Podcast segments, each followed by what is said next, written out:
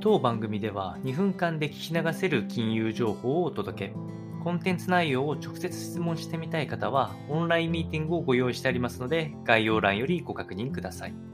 本日のテーマは、アメリカの CPI は非常に高い水準を予想すると、大統領報道官が発表いたしました。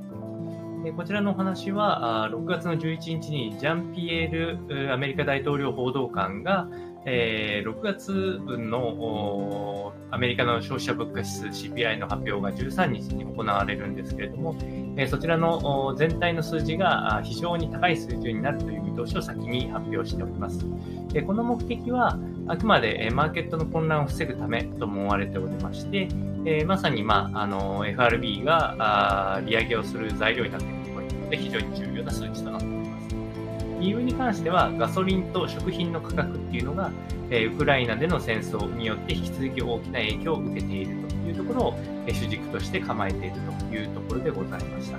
まあ、あの理由自体はとても納得できるものですし、えー、雇用も引き続き、え需要も高まっているというところから、あやはり、え消費にも強い意思決定っていうのが、え図られることが想定されています。